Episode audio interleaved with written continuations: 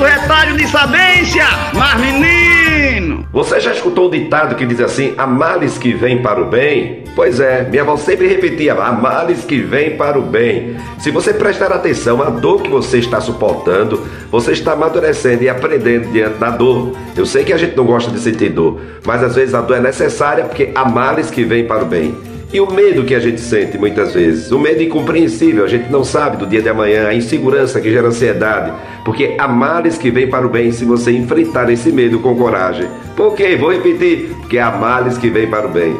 E a paciência que você tem que exercitar todo dia. Diz: Meu Deus, me dê paciência. Meu Deus, me dê paciência. Meu Deus, me dê mais paciência ainda. Porque você precisa exercitar a paciência. Sabe por quê? Porque há males que vêm para o bem. Então, em vez de ficar murmurando o tempo todo lamentando diante dos fatos complicados da dor, do medo, da falta de paciência, você aprende, você cresce e amadurece. Sou eu, Padre Arlindo, dizendo bom dia, boa tarde, boa noite. Mas, menino, sabe por quê? Porque há males que vêm para o bem. Aproveite para crescer, amadurecer e sair mais forte dessa, rapaz. Oxô, oxô, oxô, oxô.